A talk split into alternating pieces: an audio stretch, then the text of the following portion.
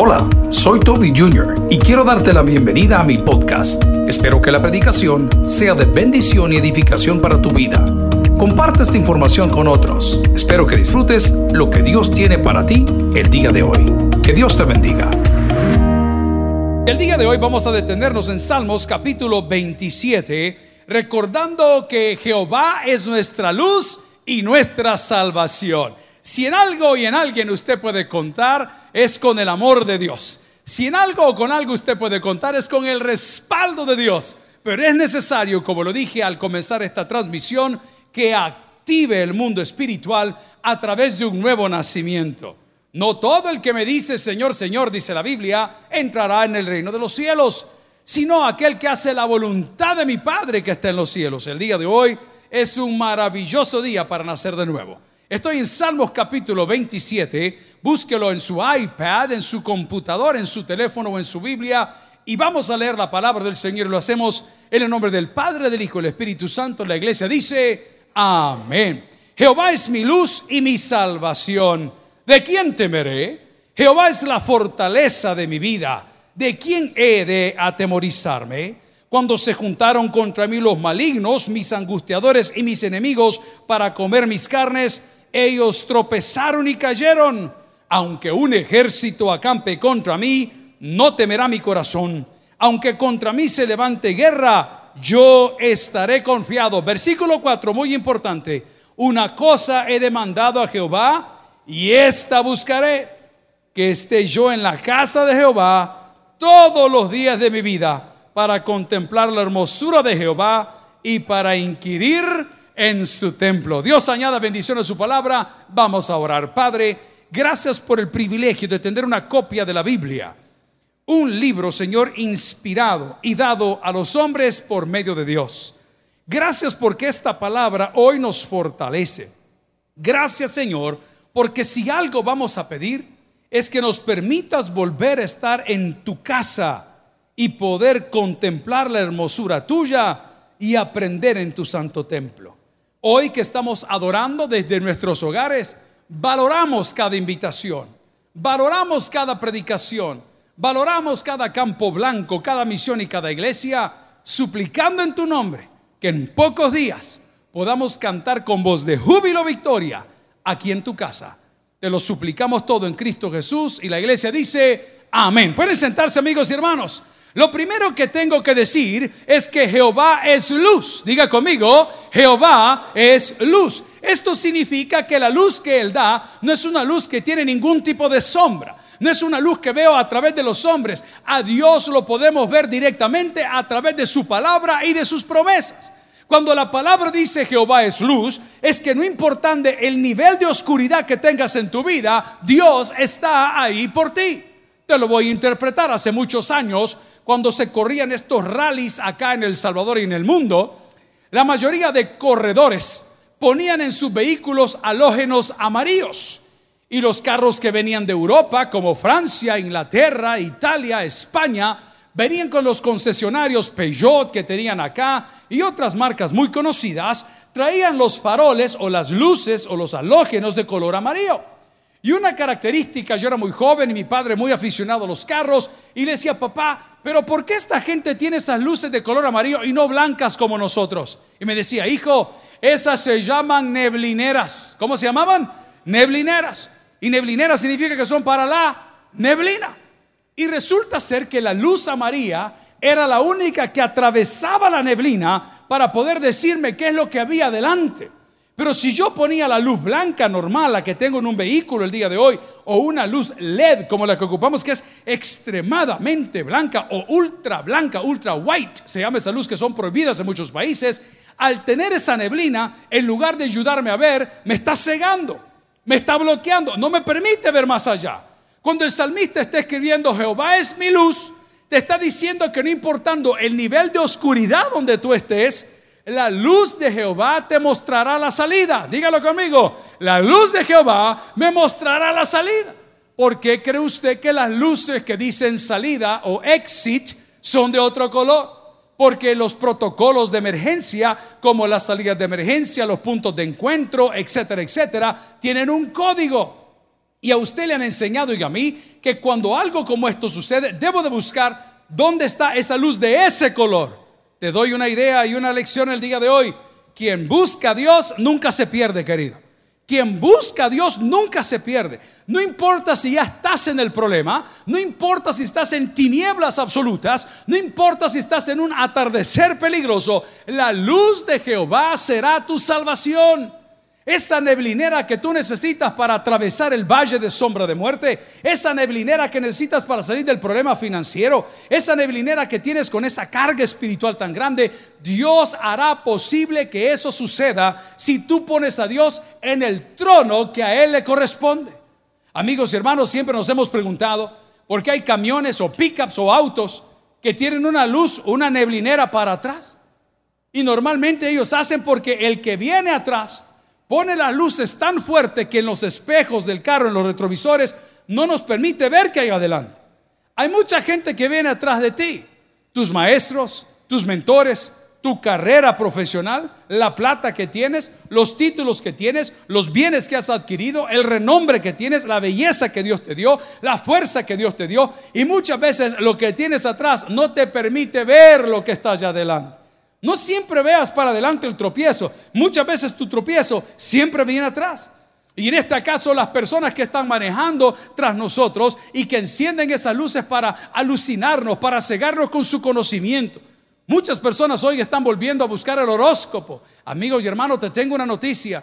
Dios está por encima del horóscopo. Él es el Dios de todos los tiempos. Él es el Dios de la creación. Es por eso que David está diciendo en el Salmo 27, Jehová es mi luz. ¿Sabes por qué lo dijo?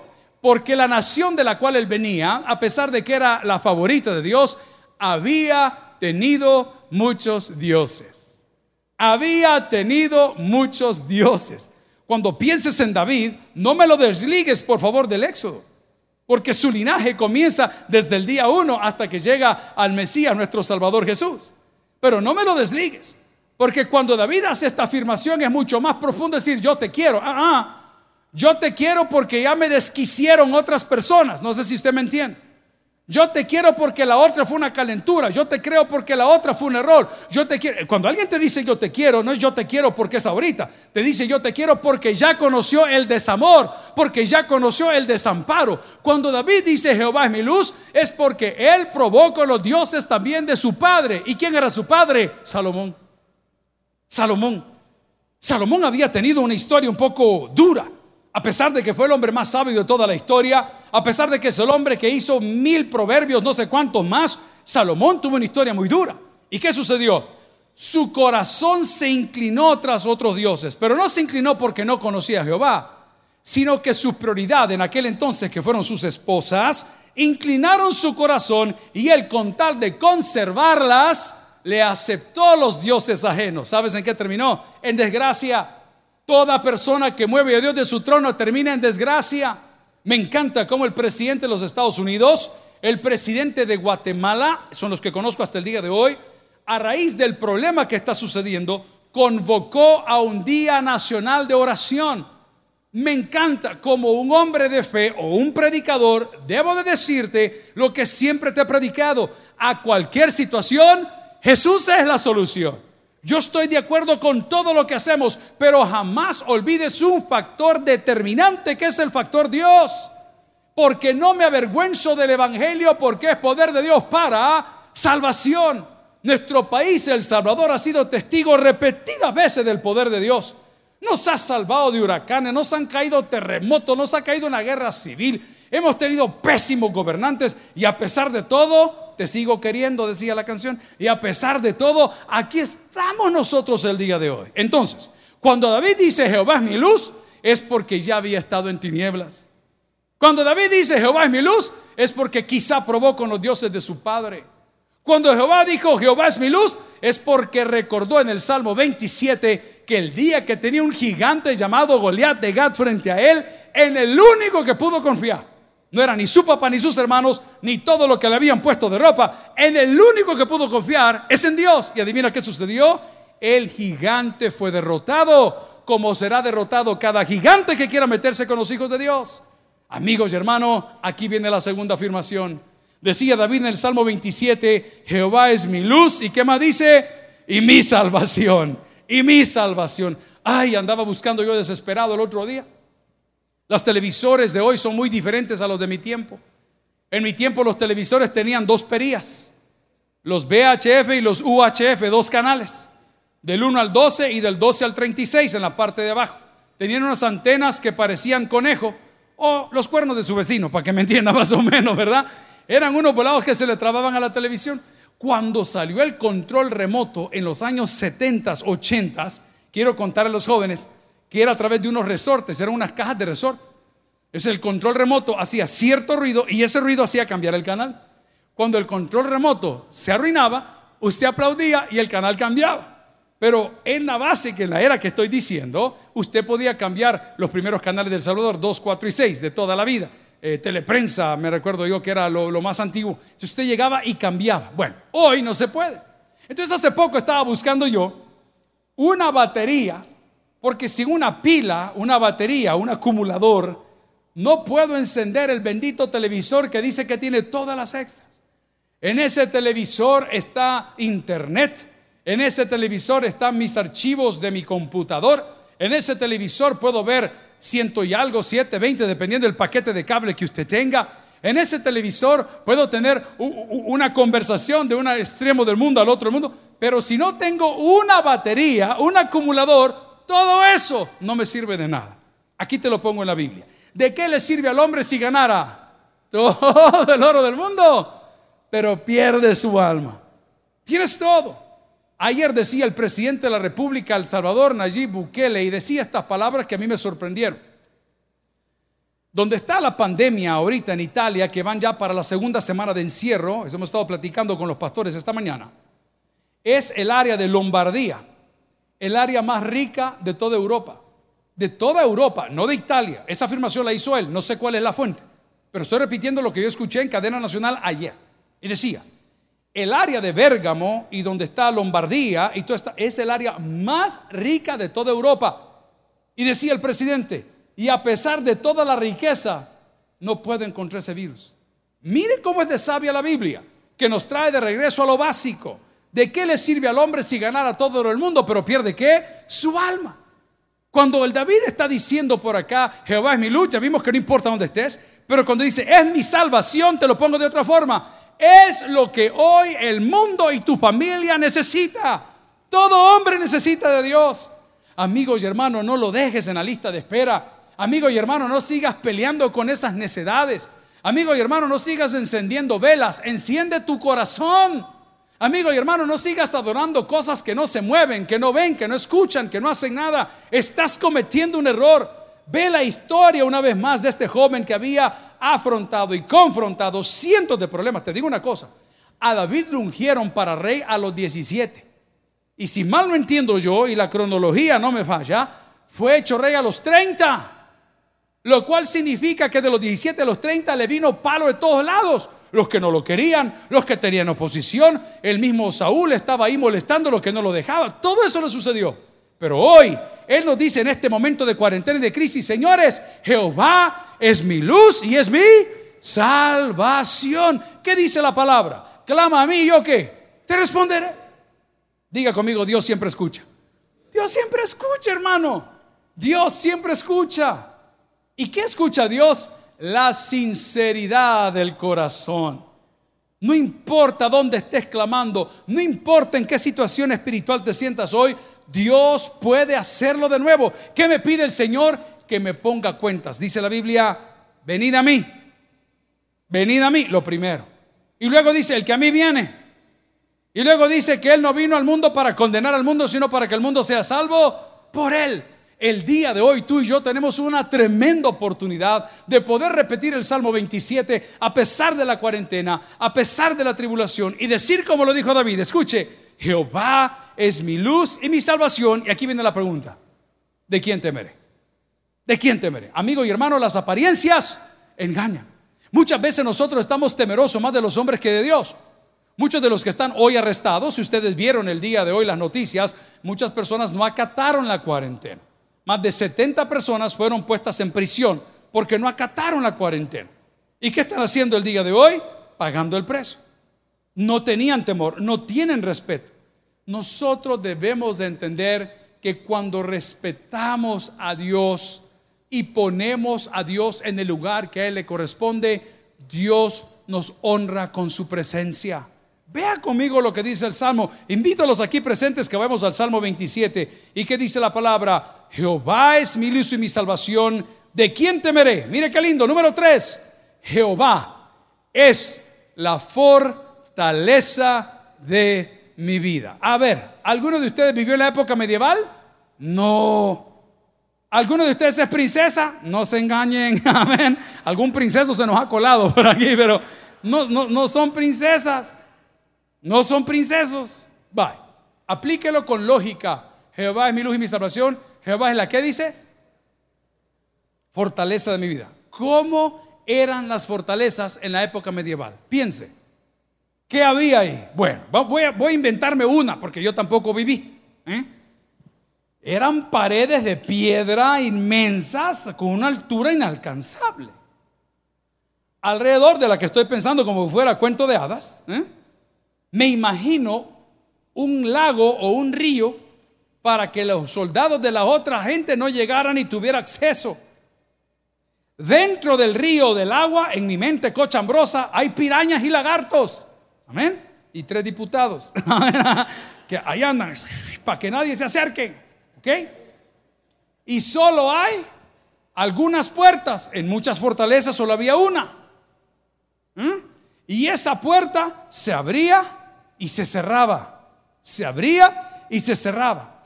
Cuando los invasores querían llegar a quitarte lo que te pertenecía, tus alimentos, ¿verdad? Que nunca habíamos cuidado tanto los frijolitos.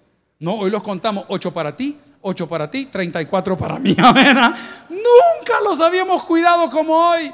Hoy la pasta de dientes la partimos con esa tijera y le metimos el cepillo a sacarle lo último. Así son las cosas, ¿verdad? Pero bien. Entonces cuando dice Jehová es mi fortaleza, quiero usar esa palabra como ese lugar físico donde el pueblo se resguardaba, donde estaba el rey, donde se guardaba la corona, donde se guardaba el oro. ¿eh? Y hablamos de que había un lago, que habían animales, serpientes y culebras y lagartos ahí para que nadie entraba. Había una puerta, pero en la parte de arriba de la fortaleza había un pasillo.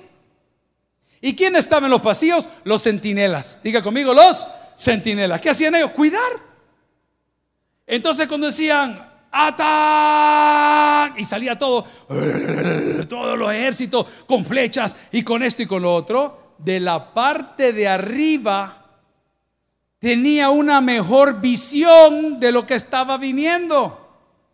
De la parte de arriba tiraban agua caliente como su vecina, que es una gran borracha, ¿no es cierto? Tiraban aceite, tiraban piedras, tiraban flechas, todo por proteger la corona, por proteger lo que ahí estaba. Ahora lee ese texto y póngale sentido a lo que estaba diciendo este hombre. Jehová es mi luz y mi salvación. ¿De quién temeré? Jehová es la fortaleza de qué? De mi vida. Te hago una pregunta. ¿Quién va a poder entrar donde Dios está? Nadie. Así, y vamos a leer más abajo. Por eso te estoy explicando que no me lo estoy invitando. Si aquí abajo dice, aunque un ejército que dice, Ok, y arriba te está diciendo la fortaleza. ¿Qué te está diciendo? Que él se sentía en las manos de Dios como en su mejor castillo. En la época de los castelos y o castillos, los reyes tenían una diversidad de castillos y castelos. ¿Por qué? Porque cuando se ensuciaba este, el de verano, pasaban al de invierno y viceversa. No había agua corriente ni fosas sépticas, tal vez ni por eso llegó la peste negra, la peste bubónica. Ustedes pueden estudiar tantas cosas interesantes. Pero los castillos se cambiaban. Entonces este hombre está diciendo, hey, ¿saben qué? Jehová es mi luz. O sea, Él me atraviesa. Número dos, Jehová, ¿sabes qué? Es mi salvación. Yo, yo tenía todo, pero sin Él no tenía nada. Luego dice, Jehová es la fortaleza de mi vida. Cuando tu vida está en las manos de Dios, es Dios quien decide por tu vida. Ponga su vida en la mano del Creador. Vaya conmigo y busque Gálatas 2.20. Gálatas 2.20. Yo creo que se lo pueden de memoria. Gálatas 2.20 dice así. Con Cristo estoy juntamente crucificado. A ver, ¿cómo se unía la iglesia o el hombre a Cristo? Ahí estoy. Gálatas 2.20 dice, con Cristo estoy juntamente crucificado y ya no vivo yo, mas Cristo vive en mí. Ojo, y lo que ahora vivo en la carne, lo vivo en la fe del Hijo de Dios, el cual me amó y se entregó a sí mismo por mí. Dios añada bendición a su palabra. Ahora, presta atención, con Cristo estoy como juntamente. A ver, ¿por qué estaba crucificado Cristo? Por amor a nosotros. ¿Por qué estaba crucificado Cristo? Por la expiación de nuestros pecados. ¿Por qué estaba crucificado Cristo? Porque eres el Cordero de Dios que quita el pecado del mundo. Aplique los tres principios a su vida. Con Cristo estoy yo juntamente crucificado. ¿Por qué lo hago? Por amor. ¿Ah? Con Cristo estoy juntamente crucificado para la expiación de mis pecados.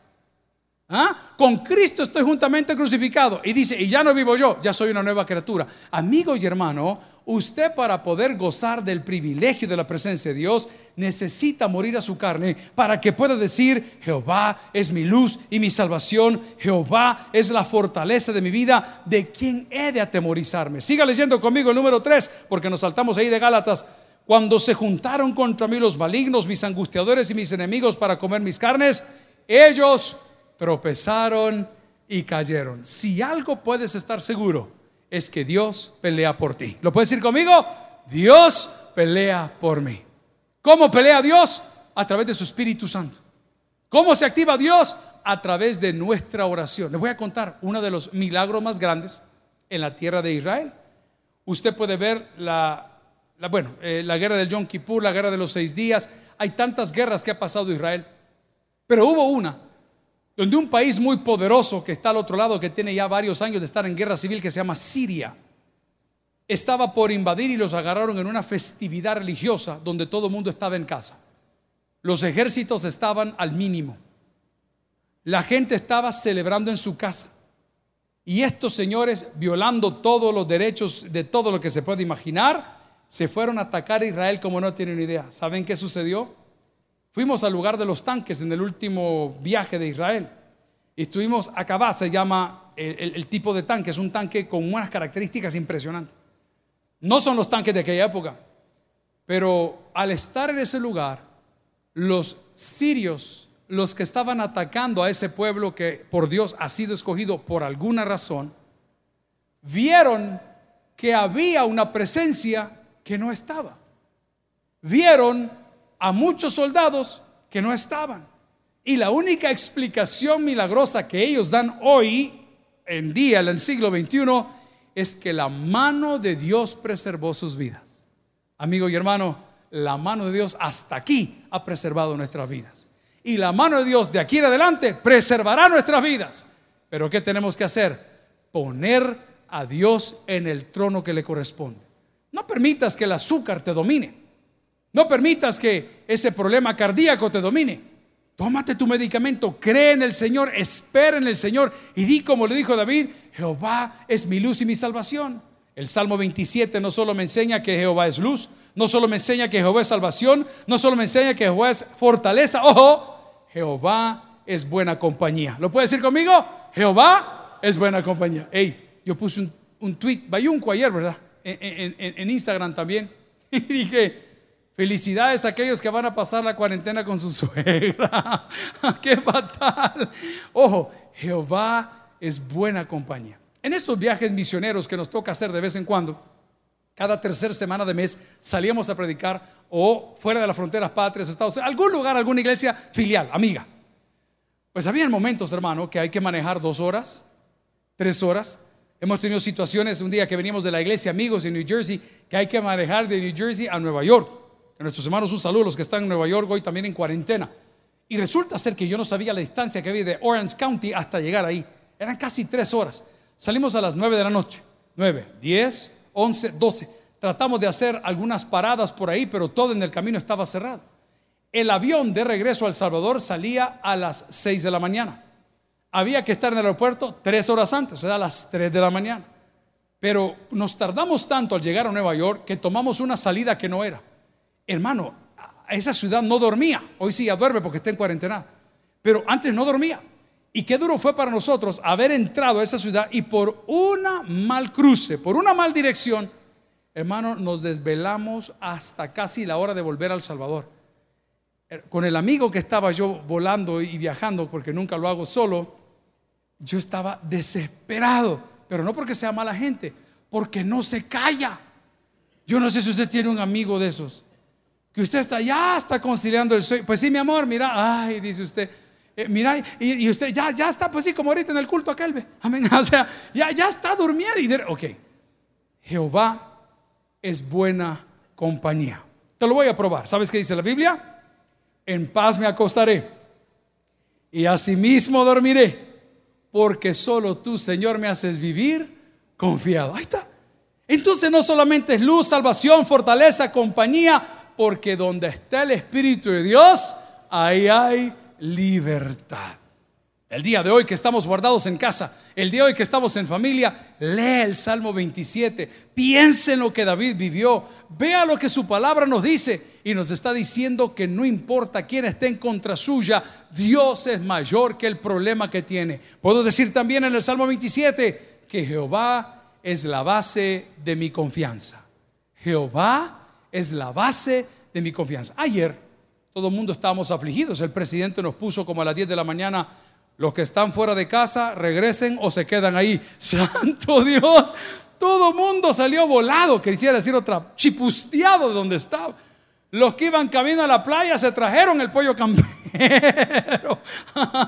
Los que andaban pensando ir allá a playita, hoy decime qué estás haciendo el domingo en la casa, Dios te bendiga. Pero solo te lo digo. Y cuando el hombre dijo, vamos para la casa, a, todo el mundo nos llenó de incertidumbre. Entonces, a partir de las 11 de la mañana que este hombre puso el tweet, hasta las 8 y 40 que comenzó la cadena nacional, tengo fe. Amén. Estábamos esperando que nos dijera, señores, y todo el mundo, ok, bien, nosotros podemos confiar en Dios siempre. ¿Por qué? Y lo voy a decir de una manera amable, porque Él es predecible. Pero hay gente que es impredecible. Un día te saluda, otro día no te conoce, un día te ama, otro día te detesta. Gente impredecible. Yo en esa gente no le tengo confianza. No le tengo confianza, me cuesta. Me cuesta tenerle confianza. Yo entiendo las cosas de la vida, pero digamos, lo voy a hablar como es, yo no estando para dar tanta vuelta y explicación. Dentro del grupo de trabajo hay Viviane, así se lo voy a poner. Entonces, tan pronto dijeron, miren, tenemos tal cosa, ya comenzaron, perdón, yo no puedo porque yo tengo no sé qué, perdón. Y yo se lo dije del día uno. Se lo dije a Jorge y a alguien más. Aquí es donde Dios separa a los niños de los hombres. Y me dice el pastor Jorge, pastor, eh, si usted me permite, me dijo, me da la llave del cuarto pastoral yo me vengo a dormir aquí, mejor conmigo, le dije yo. pues sí, para que chambríamos loco allá en la casa en un cuarto huésped, ¿no es cierto? Ok, le voy a hacer una pregunta. ¿En quién puedo confiar? ¿En Jorge o en el que anda buscando cualquier excusa para no venir? ¿En quién puedo confiar? Bueno, lo mismo Dios. ¿En quién puedes confiar? Yo antes confiaba en los consejos de mi papá, ya no está. Ah, puedo confiar en ya no está. Y el otro que se murió. ¿Y entonces en quién puedo confiar?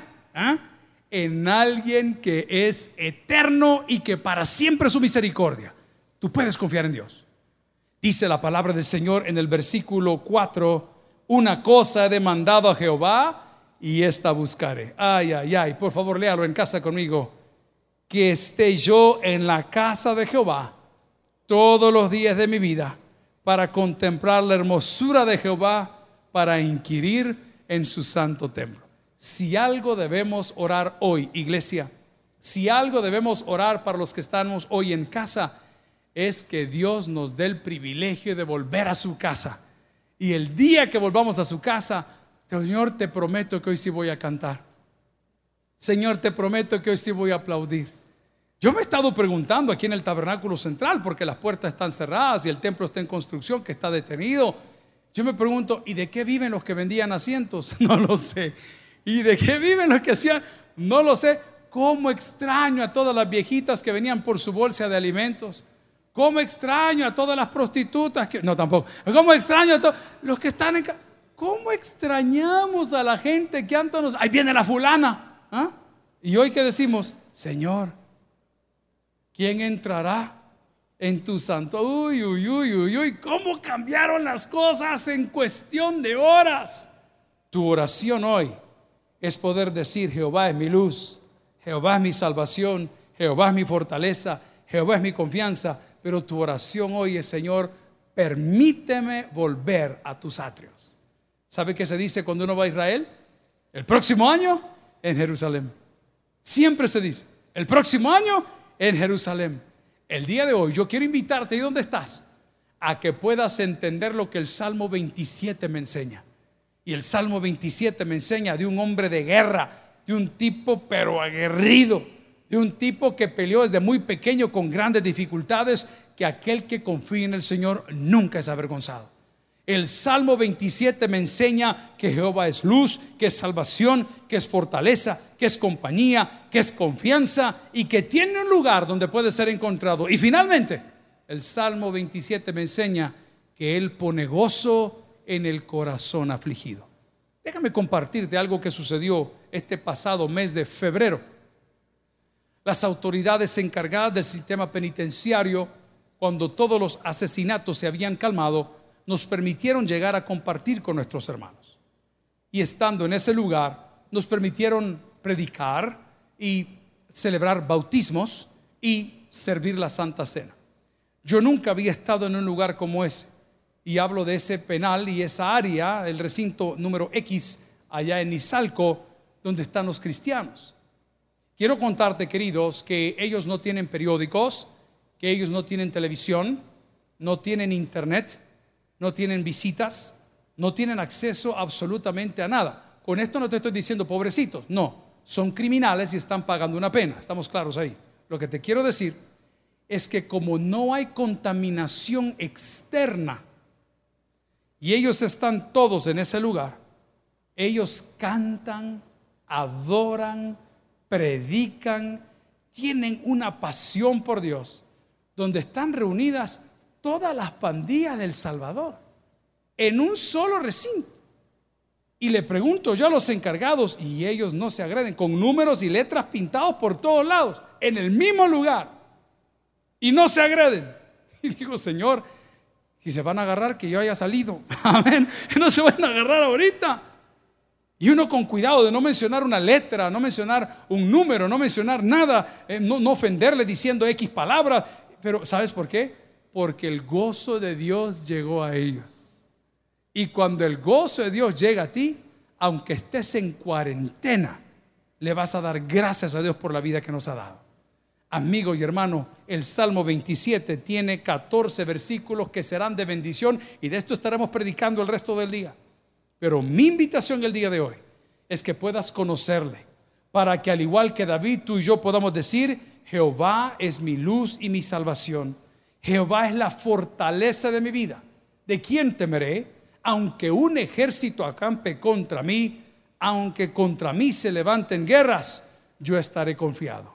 El día de hoy, recuerda que Él es luz, que Él es salvación, que Él es fortaleza, que Él es compañía, que Él es gozo, que Él es Dios. El que tengo es para el que oiga, vamos a orar en esta hora. Gloria al Señor. Gracias por haber escuchado el podcast de hoy. Quiero recordarte que a lo largo de la semana habrá mucho más material para ti. Recuerda, invita a Jesús a tu corazón. A cualquier situación, Jesús es la solución. Prueba Jesús. Si no te funciona, te devolvemos tus pecados. Muchas gracias y hasta la próxima.